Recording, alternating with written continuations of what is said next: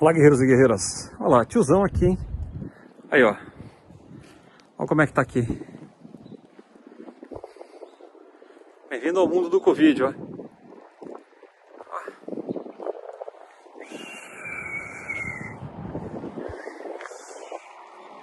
E já que tá desse jeito, né, que não passa ninguém, vamos gravar o nosso videozinho, dar aquele like, fazer Aguinaldo um homem mais feliz, buscando a nossa meta 50 mil inscritos no canal. 50k. Olha o estacionamento aqui como tá legal, gente. Exatamente. E ninguém parado aqui no bichão. Tá zerado, moçada. Zeradaço. Pois é, vamos torcer para essa vacina ser de uma vez e esse sofrimento desgramado acabar. Lembrando de coisa boa, tiozão vai fazer um playback de 40 anos atrás e lembrar de quando o tiozão voou Bandeirante, o famoso Bandeco da Embraer, que para mim foi um avanço tecnológico violentíssimo. Mas a Bandeirante, Bandeirante tinha porta, tinha banheiro, tinha dois pilotos, tinha limpador de para-brisa, tinha tudo que um aviador com 18 anos de idade sonha na vida. No meu caso, né? Interessante que naquela época a regulamentação profissional era diferente. Você não tinha limite de pouso, podia pousar 200 mil pousos por dia. Você trabalhava 7 por 1, eram 4 folgas mensais. E a jornada eram 13 horas de trabalho por 11 de descanso e Zé Fini. Olha que beleza. Lembrando que na época que tiozão foi copiloto de bandeirante, você abastecia, fazia o balanceamento, recebia os passageiros na porta, dava lanchinho para todo mundo, uma caixa de lanche que era um bombom e um misto frio, tipo presunto queijo frio, sabe?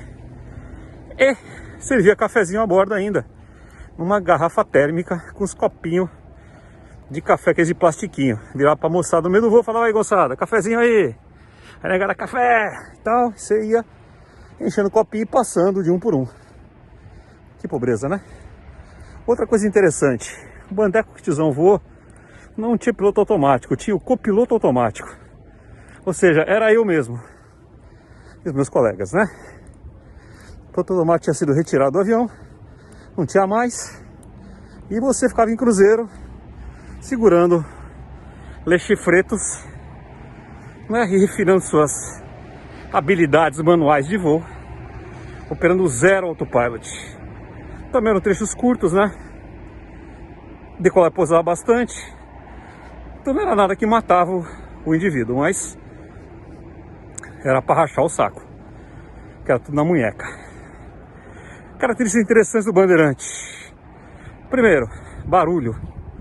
Ele tinha um negócio na hélice lá, sei lá que caceta que era. Tá de sincro hélice. Esse sincro hélice, ele deixou todo mundo que voa Bandeirante meio surdo. Então eu tenho do ouvido direito, né? E eu escovei bem pouco tempo, na frequência tal dos 20 mil hertz, que ficou meio estragada em função da, do assobio daquelas hélices. Pelo menos é o que diz a lenda, não sei se é verdade ou não, não sei que eu fiquei meio surdo mesmo. Não sei se é função do bandeirante ou da minha idade avançada, mas sempre deu zebra esse tal de 20 mil hertz aí.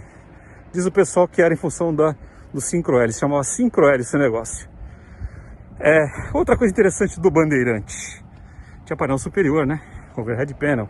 Então já me sentia descentado numa espaçonave aérea. Não apertar botões, na verdade não era apertar botão, né? Era umas chaves assim que... Meio de...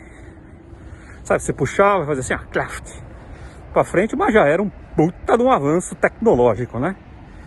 É, o painel do copiloto era um painel mais breguinha, né? O comandante tinha um painel de instrumentos um pouquinho melhorzinho mas não deixava de ser uma coisa muito maneira.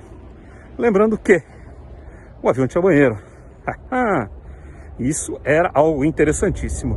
Uma passagem interessante, não sei se eu contei para vocês já, a gente operava em um lugar muito esquisito, né? E tinha um lugar que a gente operava no Paraná, toda vez que você pousava, tinha, ouvia uns tec-tec no avião, né? Como se fosse granizo. Passar na cabeceira e toca ali tec-tec igual granizo, tec-tec igual granizo, tec-tec igual granizo. E por mais sem numa nuvem no céu, Será que o bagulho tá desmanchando em voo? O que será que é que tá acontecendo, né? E eu descobri depois que os meninos deitavam na cabeceira da pista no meio do mato e com estilinga tiravam mamona no avião. Mamona. Mamona, quem não sabe, negocinho verde assim, todo cheio de pontinha. Né, os caras faziam um verdadeiro, um verdadeiro tiro ao bandeirante. Né, disparando mamonas assassinas no avião. Não sei quem foi que descobriu isso aí. Mas, meu, olha, olha a invenção, né? O tinha que ser estudado pela NASA, né? Os caras davam um mamonauro no avião. Outra coisa interessante é que tinha um simulador de bandeirante quando eu fiz. Ele era em Embraer, na fábrica, né? E era um simulador daqueles versão Brega 1.0. Ele mexia bem pouquinho, né? Não tinha visual. Ele era todo, né? Fechado ali ó, nas janelas, né? Mas instrumentos a bordo mexiam como se fosse um avião. Então dá para você ter uma, uma ideia bastante boa do que era operar os sistemas do avião. É, quando eu entrei na Rio Sul, a gente teve instrução de rota, fez voo local no avião, né? Pousou e decolou, o que nos deu uma canchazinha para poder operar, apesar da baixíssima experiência que eu tinha na época, né? Era um verdadeiro anemalo voador, mas deu para tirar de letra. Uma coisa interessante, você quase não voava à noite, porque era o CITAR que eu voei, chamava Sistema de Integração Regional. Os voos eram subsidiados pelo governo, para operar em cidades onde a aviação regular não chegava, né?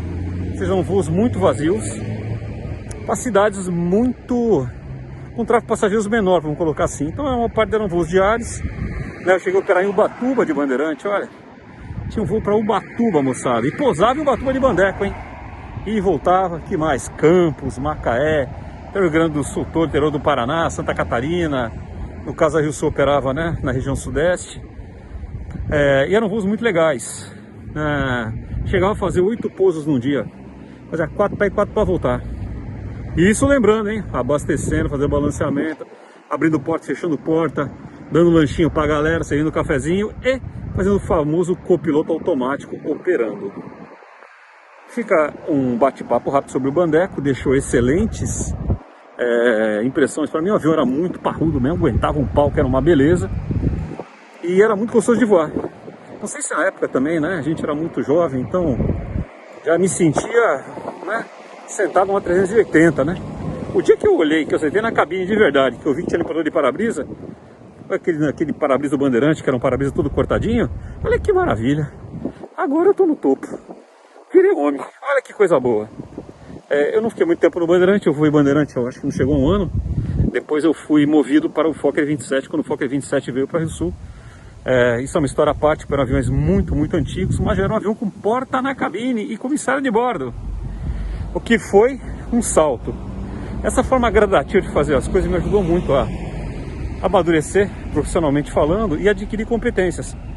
Porque não foram saltos muito grandes, né? Eu fui do Fokker depois para Eletra. Então, na realidade, eu fui de turbo-hélice para turbo-hélice. Né? Com mais motores, um avião com, com giro de voo, outra dinâmica mas foram saltos mais progressivos, o que sempre ajuda, né? A adaptação, na época você não tinha esse recurso todo, você não tinha internet, que tinha manual, muito que a gente chama de macetário, né? Os resumos que o pessoal fazia, coisa mimeografada, olha, mimeógrafo, gente, sabe o que é isso, mimeógrafo? E papel, muito papel, iPad, essas coisas, não tinha não, usava rádio HF, moçada, sabe HF? Aquele... Quer dizer, no filme assim, gemendo, usava isso para se comunicar.